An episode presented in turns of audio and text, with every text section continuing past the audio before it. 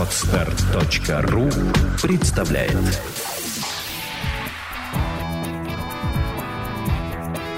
Александра и Андрей Капецки в лучшем психологическом подкасте «Психология, мифы и реальность». Здравствуйте, дорогие друзья! Здравствуйте. Сегодня наш подкаст посвящен м, Очередному письму, да? очередному письму. Письмо, как всегда, крик души. И проблемы, которые здесь поднимаются, не у каждого человека случаются, но они, наверное, отражают какой-то срез отношений и к психологам, и к родным. То есть здесь все перемешано, насколько я вот Я понимаю. вижу, что у тебя длинное письмо, аж целых две страницы. Нет, страничка, одна страничка. Одна страничка, Мгм. хорошо. Ну, давай будем пытаться разбираться. Читай. Добрый день. Пыталась я решить и докопаться до сути своей проблемы со многими специалистами. Даже сама имею образование клинического психолога. Мне 25 лет. Давно слушаю ваши подкасты и читала работы по саногенному мышлению. Кажется, вы меня сможете точно понять и помочь советом. Поступила я на клиническую психологию по рекомендации моей мамы в медицинский университет. Подумал, что ей лучше знать о моих способностях. Двух лет мне было достаточно, чтобы начать понимать, что проблема все-таки в ней. Постоянная депрессия, никакой радости в жизни, аддиктивное поведение были мамиными постоянными спутниками. Это учитывая, что у меня еще и сестра 2004 года рождения. Наверное, она бессознательно решила, что я смогу ей помочь. Время шло, меня никто не слушал. Она увлеклась веганством, йогой, в итоге осталась без волос, зубов и костлявого телосложения. Год назад она попала в реанимацию ВИЧ-диспансера. Была признана по закону невменяемой, еще и инвалидом. Естественно, тут и обида, и гнев, и страх. Но какого черта она вот сдалась и никому не сказала про болезни, свои проблемы? Узнала она про диагноз 6-7 лет назад. Прошу вас объяснить мне с другой точки зрения суть ситуации, потому что я рассматриваю это как предательство и эгоизм, полное бездействие, осознанно оставить маленькую дочь без родителей, использовать своего мужа как кошелек, направить меня на психологию, чтобы я ей помогла. В итоге я плохой психолог. Просила меня остаться с ней и не переезжать в Европу к моему мужу. Человек был бы несчастен от того, что моя жизнь наладилась. Почему? А также обречь всех родственников на страдания и в итоге намеренно оставить эту жизнь и провести остатки в клинике, ничего не соображая. Она живая в скобках. Это не тот случай, когда можно страдать и не жить в кайф. У нее было все. Любящий муж, который помогал и нам, и ей безвозмездно. Дал ей все возможности для самореализации. Семейный бизнес, то есть работа, где ее всегда ждали в случае чего. Также все материальные блага и две дочери. Я не понимаю. Спасибо, интересно ваше мнение. Для меня эта ситуация немножко такая запутанная, потому что сознание и мышление человека – это закрытая область. Почему человек поступает именно так, и почему в каких-то очень хороших обстоятельствах люди становятся плохими с точки зрения родственников. Попытаться мы, конечно, сможем объяснить, но я вот это тоже не понимаю. Хотя понимаю, что и в плохих, и в средних, и в хороших ситуациях люди могут вести себя неадекватно. Что скажешь по этому поводу? Я думаю, что ты не понимаешь так же, как и все мужчины. Большинство мужчин именно вот такое поведение женщины и называют выносом мозга. Именно это и считается женской логикой, или там женским коварством, или глупостью бабской. А вот именно об этом мужчины так и отзываются. И это действительно очень распространенная ситуация. Очень многие женщины всю жизнь так живут. И мужчины, а в данном случае даже собственный ребенок, да, хотя она и не мужчина, она женщина, тоже не понимают, а что же происходит, почему так. Мы источник этой ситуации с тобой, Андрей, не видим. Согласен? Мы не видим, но мы можем оценить поведение. Согласен, да. Я вот точно не вижу источник, потому что если у человека все хорошо, зачем себя все вести? Это, мне кажется, от безделия от какого-то, от, от поиска себя в разных ситуациях, но не в поисках радости работы, там, созидания, а в поисках чего-то фантастического, не знаю, божественного. Обычно вот такие э, люди уходят э, в от безделия в религию, скажем так? Я не готова сейчас так оценить, но я думаю, что к каким-то выводам на сегодняшний день мы с тобой придем. Как я оцениваю ситуацию?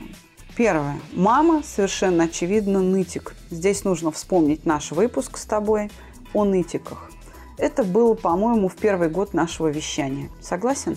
Да, помню. То есть был. это классический, развитый, очень высокопрофессиональный нытик.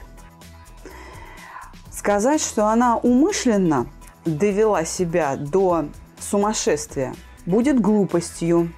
Это неверно. Она это делала неумышленно. Но, тем не менее, действительно довела себя до психиатрической клиники, до инвалидизации – и э, если я все правильно услышала, потому что каждый раз, когда ты зачитываешь письма, я делаю себе пометки, ВИЧ-инфекция. Я так понимаю. Нет, ВИЧ, э, она попала в ВИЧ-диспансер в э, реанимацию. Я не могу утверждать, я тоже... что это ВИЧ-инфекция или что-то еще. Мне кажется, это может быть какой-нибудь неврологический диспансер, где есть ВИЧ также ну, отделение. Вирус иммунодефицита человека по-другому интерпретировать нельзя. Я тоже из письма не очень поняла, о каком диагнозе идет э, речь. Правда, я не понимаю, то ли у нее ВИЧ-инфекция, то ли э, у нее что-то другое. Само письмо не отражает, э, какой диагноз 6-7 лет она скрывала до того, как сойти с ума и стать ну, значит, с этим инвалидом. Значит, у нее были сторонние какие-то связи, либо она что еще как-то... Может быть, был опыт употребления наркотиков. наркотиков. Да, то есть э, эта часть для нас непонятна, поэтому давай мы примем за аксиому, что Но какое-то тяжелое заболевание, поскольку ВИЧ был употреблен, допустим, это ВИЧ. Ведь это заболевание считается опасным, смертельно опасным, неизлечимым. И, конечно, человек будет бояться умереть. Это нормально. Он будет бояться умереть. И вот этот фобический невроз развился до помешательства. Но она его развивала каким образом? Уходом в веганство? Но она думала, видимо, что таким образом она поднимает свой иммунитет. Что она, перейдя на здоровый образ жизни, проживет дольше. Угу. Но перейдя на веганство, на там, занятие йогой, это не изменило сути выработки эмоций. Ну, то, то есть механизм выработки эмоций. Совершенно верно. Жизни. Ее жизненная философия, ее управляющие эмоциями механизмы в центральной нервной системе изменены не были ни веганством, ни йогой. А наоборот, они развивались все в том же ключе и очень активно. И развились так хорошо, что человек сошел с ума. Очень умело она это в себе развивала. Сказать, что это делалось умышленно, тоже нельзя. Умышленно она скрывала диагноз. Почему? А это стыдно очень. То есть такого рода диагнозы, как сифилис или там гонорея гнойная, это стыдно, потому что они... Ну и ВИЧ в том числе. ВИЧ, это вообще конечно. Осужд... осуждаемо обществом. Ты ВИЧ, все, значит, жизнь закончена для тебя, ты для общества потерян. А почему общество это осуждает, скажи? Страх. Страх заразиться. Нет, не только.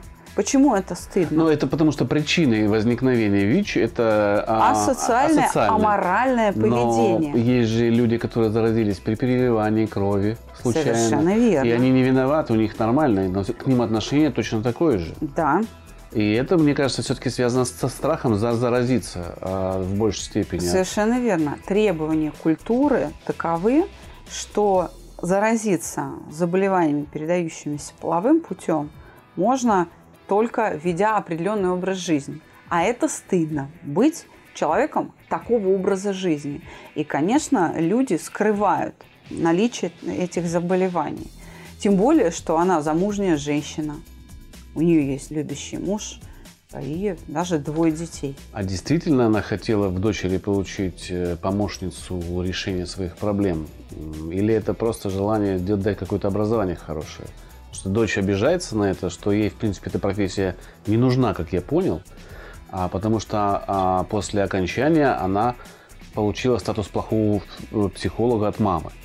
То есть ее ожидания к дочери не реализовались, и дочь, в принципе, пошла ради мамы, и у всех не реализовались свои зря потраченное время. Да? Это из-за маминого невежества, из-за угу. того, что мама считает, то есть она невежа в том смысле, что, как и все обыватели вокруг нас, они считают, что психолог может справиться, не зная, что у самой науки, находящейся в тяжелом кризисе, нет механизмов помочь нет инструмента помочь другому человеку. Поэтому дочь оказалась плохим психологом. То есть это от невежества, не от того, что дочь плохой психолог, а от того, что мама не поняла, что любой психолог будет плохим. Любой будет плохим. Потому она... что вообще инструмента нет. То есть мама не решилась разобраться в вопросе. Она ожидала, наверное, результат какой-то, который не, не наступил. Совершенно верно. Она просто разочаровалась. Но всю свою обиду на психологию как таковую она перенесла на дочь. Вернее так, для нее дочь и психология как наука – это одно и то же. Идентичные явления. Угу. Идентичные абсолютно предметы. Но сказать, что она ей навязала – я тоже не могу, это не очевидно. Возможно, в дочери сейчас также говорит обида, и дочь, так скажем, вымещает свое зло в этом письме на поведение матери и уже под одну гребенку все косит. Может быть, мать и желала действительно дочери возможности раскрыться. Может быть, у дочери действительно есть такие способности, не знаю, тяга, может быть, наклонности. И э, мать, видимо, разглядела и сказала, а вот иди сюда. Может быть, там вообще был другой мотив. Мы сейчас с тобой что делаем? Мы просто гадаем на кофейной гуще, потому что мы не были участниками ситуации, а из характера письма, из содержания письма непонятно, как э, дочь пришла к психологии и как мать к этим выводам пришла. То есть возникает просьба э, к нашим слушателям, вы описываете ситуацию более подробно, потому что иногда мы не, не можем правильно разобрать вашу ситуацию. Оценить невозможно, Оценить невозможно. да. Либо то, что не относится к сути вашего вопроса, просто не указывайте в письме. Тогда мы не будем это включать в свои рассуждения. Там могло быть мотивом что? Например, престиж профессии. О, здорово, это же, ну, круто, престижная профессия. Может быть, она поступала тогда, когда это было на пике моды быть психологом. Угу. Может быть, это модно не потому, что вообще в стране модно, а потому что в той тусовке, в которой общается мама, это престижно. Именно вот в этом кругу общения мама. Югиня психологиня, веганка, которая выглядит красиво, говорит красиво, все у нее в жизни хорошо, но часто за этой внешней картинкой мы видим ужасную личную жизнь и ужасные проблемы, катастрофы, которыми потом к нам они все приходят и решают. Если доходят. Да. Если успевают прийти. Я что хочу сказать? Ведь это действительно могло быть мотивировано чем? Тем, что пусть дочь получит такое образование, которое не даст ей ошибиться так, как я в своей жизни ошиблась. Как вариант, да, согласен. То есть это могло быть охранное поведение. Согласен. Она могла отправить ребенка на клиническую психологию в попытке охранить свою дочь, уберечь от каких-то заблуждений, чтобы, в которые сама мать попадала. Чтобы она приобрела философию, которая поможет в жизни быть счастливой. Совершенно верно. Вот я несчастлива, ну так может быть дочь по поумнее. Mm-hmm. То есть это могло мотивироваться вот а охранением. Еще, а еще я заметил, вот ты мне скажи, прав я или нет, мне кажется, в этом письме сквозит какая-то недоговоренность. Да? Такие обвинения мамы, что у нее любимый муж, и там работа, и бизнес семейный, вот дочка и сестра. Но я ни разу не увидел э, здесь описание отношения мужа ее к ней. Любил, не любил. А, возможно, он настолько был занят работой, что женщина как Может раз... Может быть, это по умолчанию предполагается, что у них очень хорошие крепкие отношения. Потому что для дочери это естественно, что родители любят друг друга, они близки. Вот. И поэтому оно не попадает в письмо. Может вот, и такое быть. Вот смотри, я здесь тоже с тобой немножко подискутирую.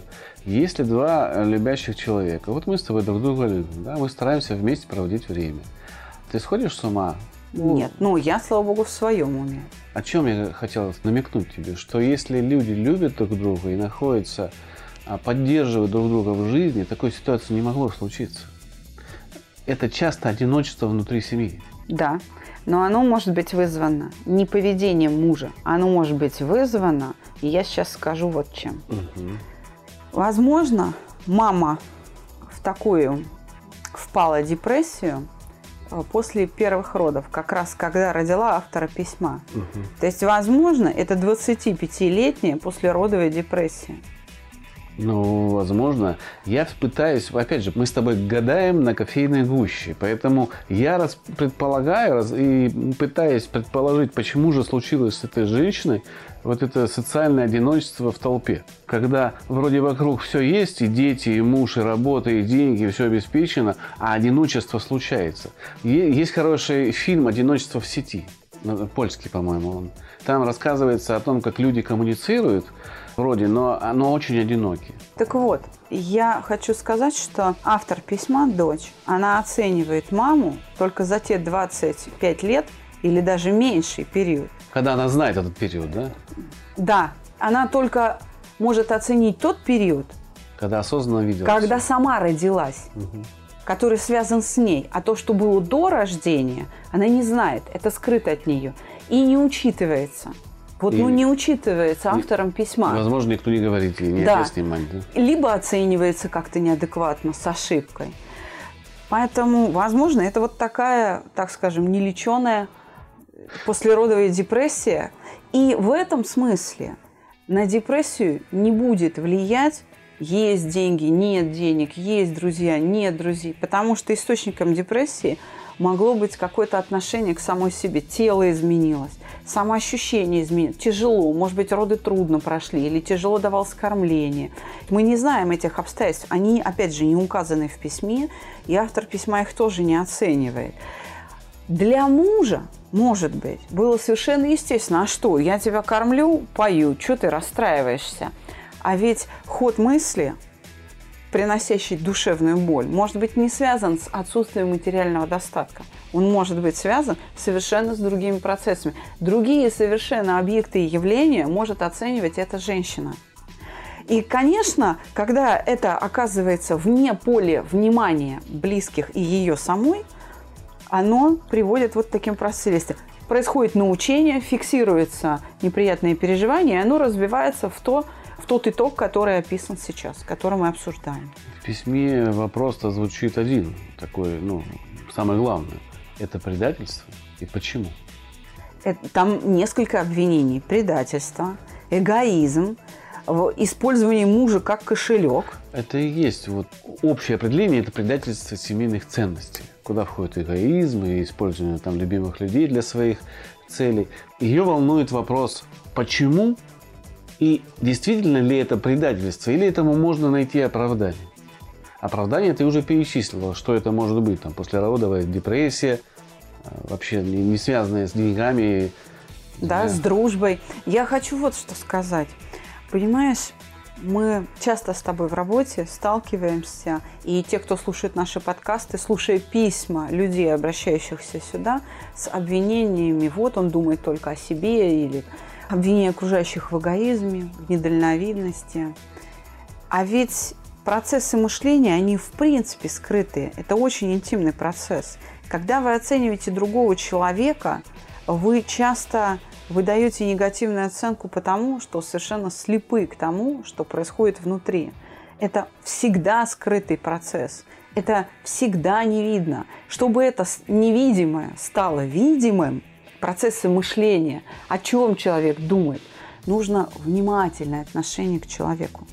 Ведь я, кстати, хочу привести пример, читаю одного священника из Красноярска, отца Родиона Петрикова. Мы друзья в Фейсбуке и ВКонтакте, хотя лично друг друга никогда не видели, а подружились мы. Почему? Это православный священник. Он руководит Центром помощи наркозависимым при Красноярской епархии – и почему мы подружились? Угадай. А, видимо, на почве освобождения от зависимости, то есть какая-то Почти, просьба. да, близко. Но ты удивишься, он ученик Юрия Михайловича Орлова, он саногенщик.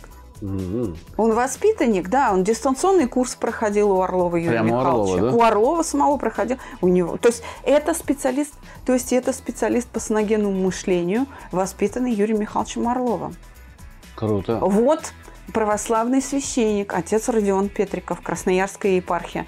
Так что я хочу сказать, что красноярцы могут быть спокойны, им есть куда обратиться за помощью а, по поводу алкоголизма и наркомании. Так вот, я читаю отца его э, заметки, его публикации, которые он делает, и он, как саногенщик, выражает, например, такие мысли. Трудными подростками вообще-то называют тех, по большому счету, кто наиболее раним и чувствителен. Люди этого не понимают. Он пишет о том, что трудные подростки, в данном случае вот такая трудная женщина, эгоистичная, да, предательница, которая сошла с ума, которая все время причиняла боль окружающим. Это просто человек без кожи, как мы их с тобой называем. То есть в трудные подростки попадают на самом деле наиболее эмоционально ранимые, а не те, у кого плохие гены и кто имеет злой умысел. Нет, это не так. Просто люди слепые к их движениям души, они их не понимают. Поэтому говорят, да, ты просто выпендриваешься. Да, ты просто капризничаешь. Ты же И в понимаешь, этом отец Родион прав, и я сама так считаю. Здесь просто окружающие пропустили, что струны души звенят, а они этого не слышат. я хотел только сказать, что мы не наносим сейчас какую-то травму сем- се- семье. Получается, как будто обвинение, что они были слепы. Или были заняты, А это или вообще не, проблема- не видели. Это проблема воспитания, это вообще проблема, как сказать, мирового масштаба.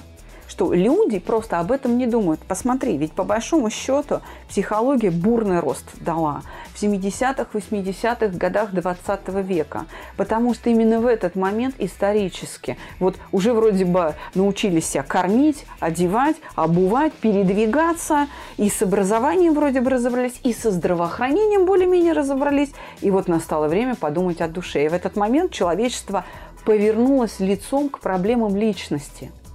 И пошел бурный рост именно в этот период психологии и личностного роста, тренинги появились и так далее. Потому что спрос на это появился. Да, я одет, обут, образован, у меня есть социальная защита и э, там прививки сделаны, я не умру от оспы, я могу прожить долго. А дальше-то, а счастье-то где? Где счастье? Мы разводимся, мы там не понимаем друг друга, у нас конфликты, да? И человечество начало решать эти проблемы, потому что они стали актуальны, они вышли на первый план. И человечество еще долго будет решать эти проблемы. Смотри, в культуре воспитания и вообще в социуме эти проблемы, как бы сказать, на «вы». Поэтому люди не знают, что с ними делать. Человечество еще не выработало никаких ходов. Что э, делает человечество? Обрати внимание на то поведение, которое мы все совершаем, большинство людей совершает в Фейсбуке, ВКонтакте, вообще в социальных сетях.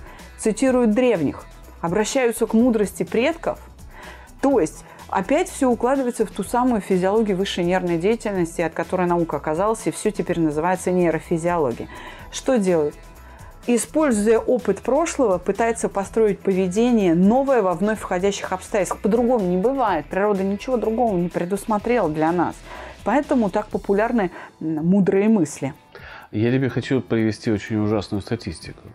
Наши любимые калифорнийские психологи, это шутка, конечно, но, в общем, исследовали одни специалисты семейные пары на предмет счастья. Из 10 тысяч семейных пар, которые они исследовали, вот да, давай так, примерно дай ответ, как ты предполагаешь, сколько из них были счастливы. Те, кто сами себя оценили как Сколько? счастливую пару, так? Количество. Да, вот они себя так идентифицируют. И внешне все люди вокруг говорят, да, они счастливы. Сколько людей? Ну, я Из 10 думаю, тысяч. что из 10 тысяч, я думаю, ну, процентов 5 может быть. Две семьи. Две семьи? Да. Ой, слушай, я очень оптимистично мыслю, смотри. Ты очень оптимистична. Проблема в коммуникации э, между супругами. Вот эти не- неумение коммуницировать, отсутствие у одного из супругов воспитания, неумение принятия такими, как есть, проблемы воспитания детей общих, постоянные стычки не делают эти семьи счастливыми. И дети в таких семьях растут тоже несчастные. И это все скрывается, в принципе. Понимаешь, у нас нет института, не только в России, вообще в мире.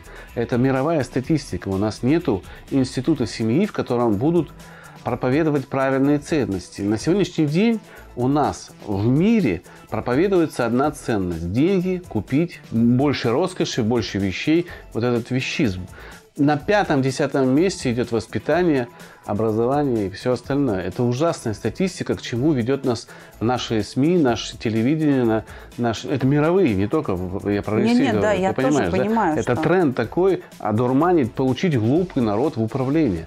Это ужасно. Из нас делают ультрасовременное быдло. Ну, социальные животные, да которые да, в сто или в своем в трехкомнатном стоят, ездят на а, Мерседесе кредитном. Для меня это ужасно. Когда я это понял, честно, меня пробрал холодный пот. Надо прямо на эту тему сделать подкаст, потому что эта проблема дикая.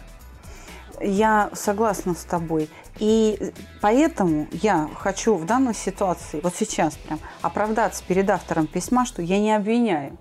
Я не обвиняю ее в том, что они невнимательны. И, но она задала вопрос, как мы оцениваем. Ей интересно наше мнение. Я оцениваю вот так. Угу. Я оцениваю вот так. Это, это не вина их, это беда их, что люди невнимательны друг к другу. Не конкретная семья, чье письмо мы рассматриваем, не конкретно, вообще все вокруг. Ведь посмотри, что э, делается с людьми, которые приходят к нам – Почему столько тепла, добра?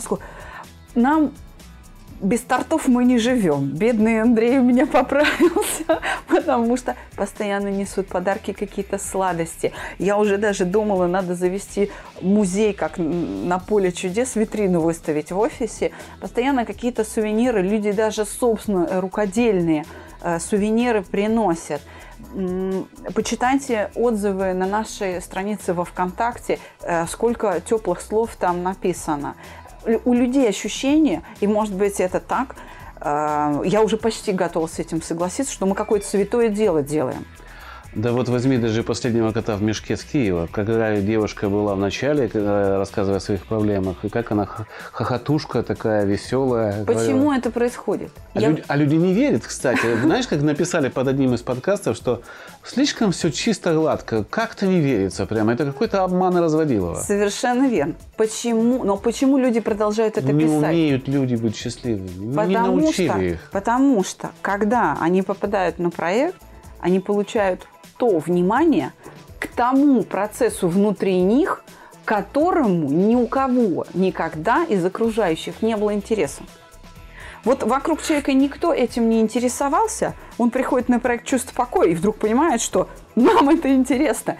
И он получает эту долю внимания, и мало того, он еще получает механизм. Не просто внимание к этому, а еще и разрешение этих внутренних проблем – и поэтому люди выходят счастливые, и они поэтому становятся такими ярыми проповедниками. Вы уж простите наших выпускников, которые в процессе курса или сразу после начинают вас всех уговаривать прийти к нам.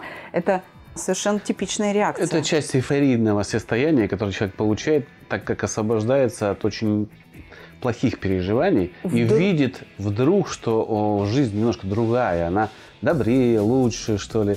Я и... бы так сказала, у человека, наконец, сбывается очень сокровенная мечта. Сокровенная, да. Поэтому они так бурно реагируют. Хотя мы их уговариваем, не надо, не надо, пожалуйста. Но не всегда люди могут сдержать реакцию. Если человек вас так бурно зовет на проект «Чувство покоя», это значит, что он очень долго мечтал. Я думаю, что в этом письме есть еще один вопрос скрытый, который не был задан почему предательство, э, любимый мужчина пользовался деньгами, кошельком и все остальное, это, это все открытые вопросы. Но есть один вопрос, который просто в тексте сквозит, но не задан. Что ей делать с этой ситуацией? Как из нее выйти, чтобы ей было хорошо? Она переживает по этому. И она спрашивает наше мнение, чтобы сравнить со своим, может быть, еще кого-то спросит, и понять, почему такая ситуация возникла, она маму все-таки любит. Это да, иначе человек. бы она не написала нам а, Она любит письма. папу. Для нее непонятно, как вроде с точки зрения ее счастливая семья дошла вот до такого окончания и финала ужасного. Поэтому надо как-то немножко, наверное, поговорить на эту тему, что же делать этой прекрасной, красивой девушке, которая умна, имеет очень хорошую эмпатию к своей семье Смотри, что делать? Действительно, этот вопрос сквозит, но я опять скажу, нужно принять ситуацию вот как есть. Но что я подразумеваю под словом «принять»? что она это может расходиться. Даже если мы одно э, значение вкладываем в глагол принять, я и автор письма, она может не суметь выполнить это действие. Она написала, что читала ценогенное мышление Одно и дело слушала читать, подкасты. Да. и совсем другое делать. Я тоже смотрю гонки Формулы-1. Но если ты посадишь меня за болит, он вряд ли тронется с места. Но мы даем рекомендации все-таки, как справиться с обидой. Здесь явно нужно справиться да. с обидой. Да, совершенно верно. Здесь вот совершенно очевидная история – это обида на маму. И она уже такая большая. Она обида на маму такая экзистенциальная ее придется разобрать на составляющие. Здесь я хочу напомнить автору письма принцип веника, который я придумала, так скажем. Развяжите веник на соломинке. И один эпизод за другим, который вызывает эту душевную боль, обиду, вот эту претензию к матери, разбирайте и принимайте маму частями. И постепенно вы не заметите, как вы съедите слона. Вы не заметите этого нужно эту работу начать. Нужно перестать читать про саногенное мышление, а взять и научиться. Нужно применять его. Да, начать. это разные вещи. Это принципиально отличные вещи. Когда я смотрю, как гимнасты на брусьях выступают, и когда я сама залезаю на брусья, это не одно и то же сопереживать и понимать, что да, двойное сальто, так сказать, в соскок, это непросто и выполнить это двойной сальто в соскок, и тогда сказать, о, вот почему это непросто. А саногенному мышлению, если захотите обучиться у нас, то можно обучиться начиная с 30 августа. У нас очередной поток здесь, в Москве. Группа Киев, «Стандарт». Группа «Стандарт» работает, и Киев регулярно работает. Я просто не очень понимаю, откуда, в каком регионе автор письма. Можно обратиться а, в питерское наше представительство, можно обратиться в Краснодар, пожалуйста. Психология, мифы и реальность. Телефон проекта плюс семь четыреста девяносто пять двадцать тринадцать пятьсот одиннадцать. Звоните. Консультации бесплатные. Именно поэтому мы все время повторяем, что не можем мы сделать подкаст, где будет метод там урок один, обида, что делаете? А, потому что метод предполагает присутствие учителя и ученика. Это будет бессмысленные. Это будут бессмысленные да, аудио-видеоуроки. Да, да а, потому что мы не контролируем, так скажем, фидбэк. Отклик мы не контролируем. Для того, чтобы обучиться саногенному мышлению, мы должны видеть отклик на наше управляющее воздействие. Потому что вы можете отреагировать, ну так скажем, нештатно. Потому что у вас такое научение. Оно очень индивидуально у всех. И мы должны успеть у вас перехватить реакцию и помочь вам правильно выполнить действие, которое мы требуем. Вот и все. Но хоть какие-то рекомендации, милые девушки. Я думаю, что мы уже их выдали. То, то есть... есть обратить внимание на то, что то, что они называют предательством, это страх. И это страх. И она не могла самой себе признаться, потому что это стыдно. Это еще один ответ. И в этом смысле матери стоит посочувствовать. Я ее не оправдываю. Это действительно малодушная трусость, которая привела вот к трагедии, которая действительно много лет мучила семью. Но... Это не специальное предательство. Да, но это не предательство когда, не знаю, там Человек лелеет шпион года, за деньги да. переходит на сторону врага, вот так сказать. Да нет, скажем, он планы специально строит, чтобы совершить этот подлый поступок. Именно. Этого нету. Здесь Этого нет. Здесь это, по это недомыслию. Беспомощность, да. недомыслие, уход в свой мир в виде веганства и йоги, а йога очень страшный мир с точки зрения после второго уровня. Там начинаются какие-то вещи. Андрей, ты просто не знаком с йогой то, что, то, что ты называешь йогой э, страшным явлением, это уродство, это не сама йога. Нет, йога, вот сама в чистом виде, она хороша. Но те уровни, которые э, прививают некоторые тренеры, они уже напоминают чистую секту, потому что там Я все, сект... поэтому и говорю, нужно отделить. Отделить, да, я согласен. Отделить конечно. нужно. Названием йога стали обозначать, да. да, обозначать совершенно не йогу, вообще там непонятно что. То же самое с веганством. Я, например, там, я не против веганства, но организм нужно к этому приготовить, нужно перевести, нужно понимать, как работает биологическая система, чтобы стать веганом.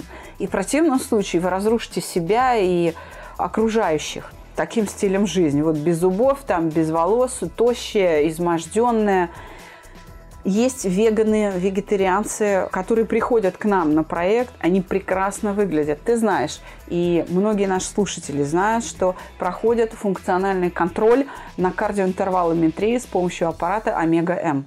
Это разработка э, военно-медицинской академии Санкт-Петербурга. Изначально разрабатывалась эта система кардиоинтервалометрии для штаба дальней авиации, для а, быстрой оценки по характеру пульса, готов или не готов к боевому вылету пилот бомбардировщика.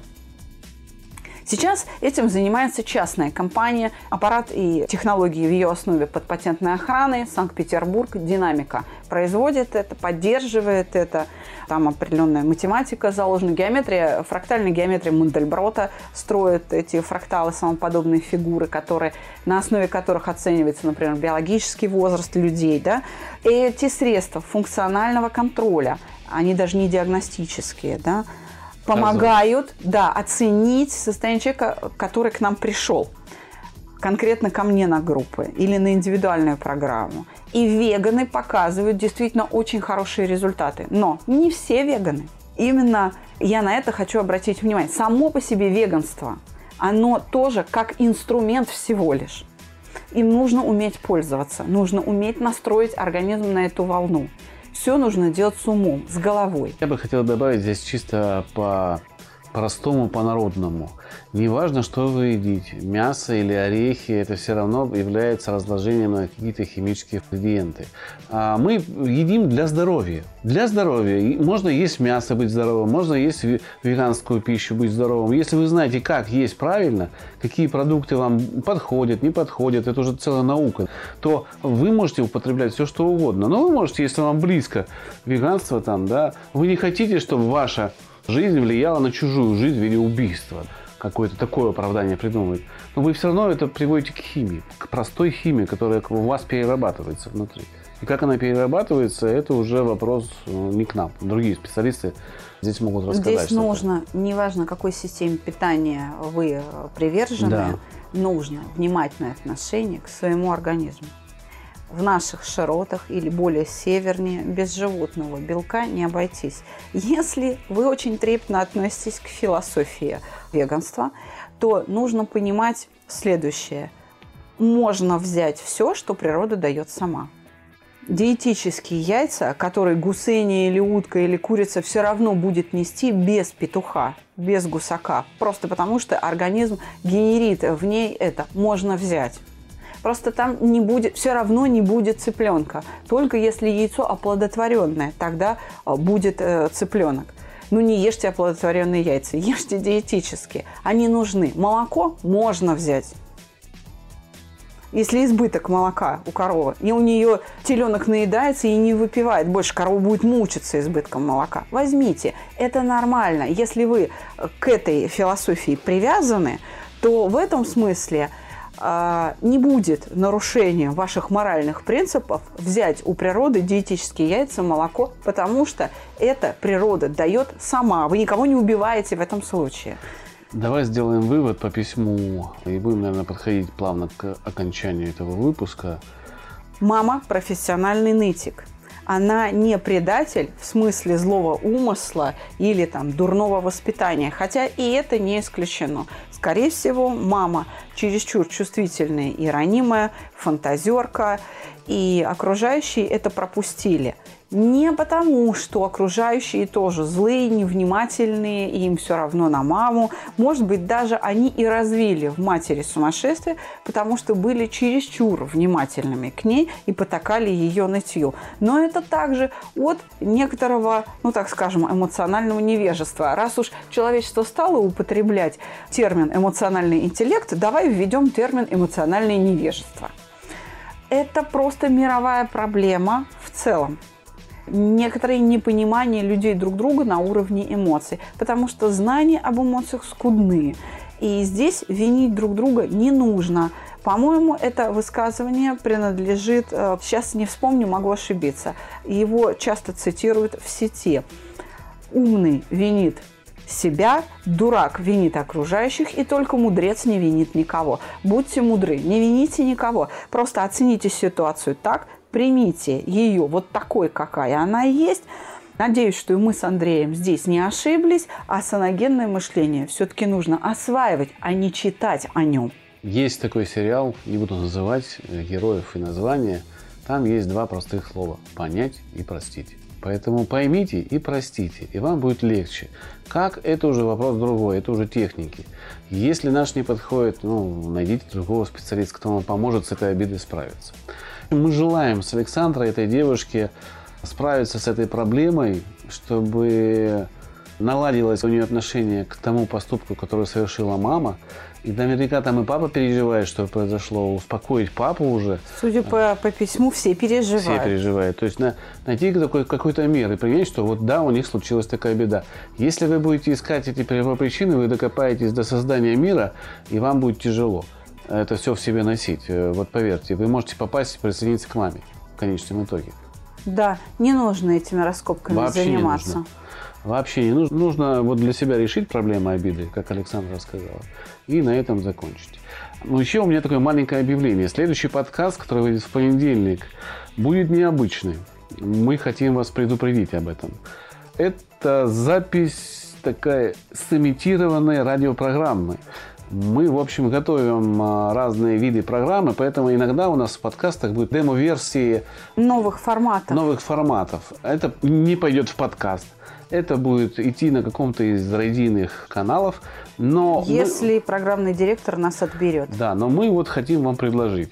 Поэтому, конечно, там люди звонят не настоящие, а большинство это я делаю. Хотим узнать ваше мнение об этом формате, но не с точки зрения подкаста, а именно пойдет ли такой формат в радио. А, Будете ли вы это слушать? Да. Название вы узнаете в понедельник. Не будем сейчас раскрывать все карты.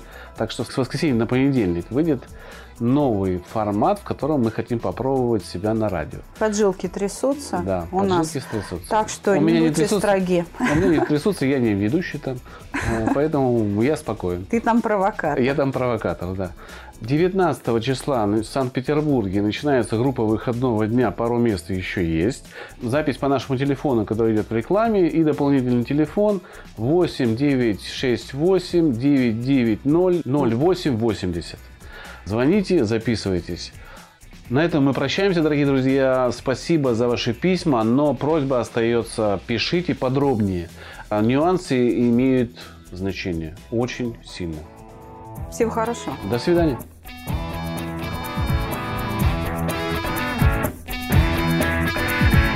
Психология, мифы и реальность. Слушайте каждый понедельник и четверг.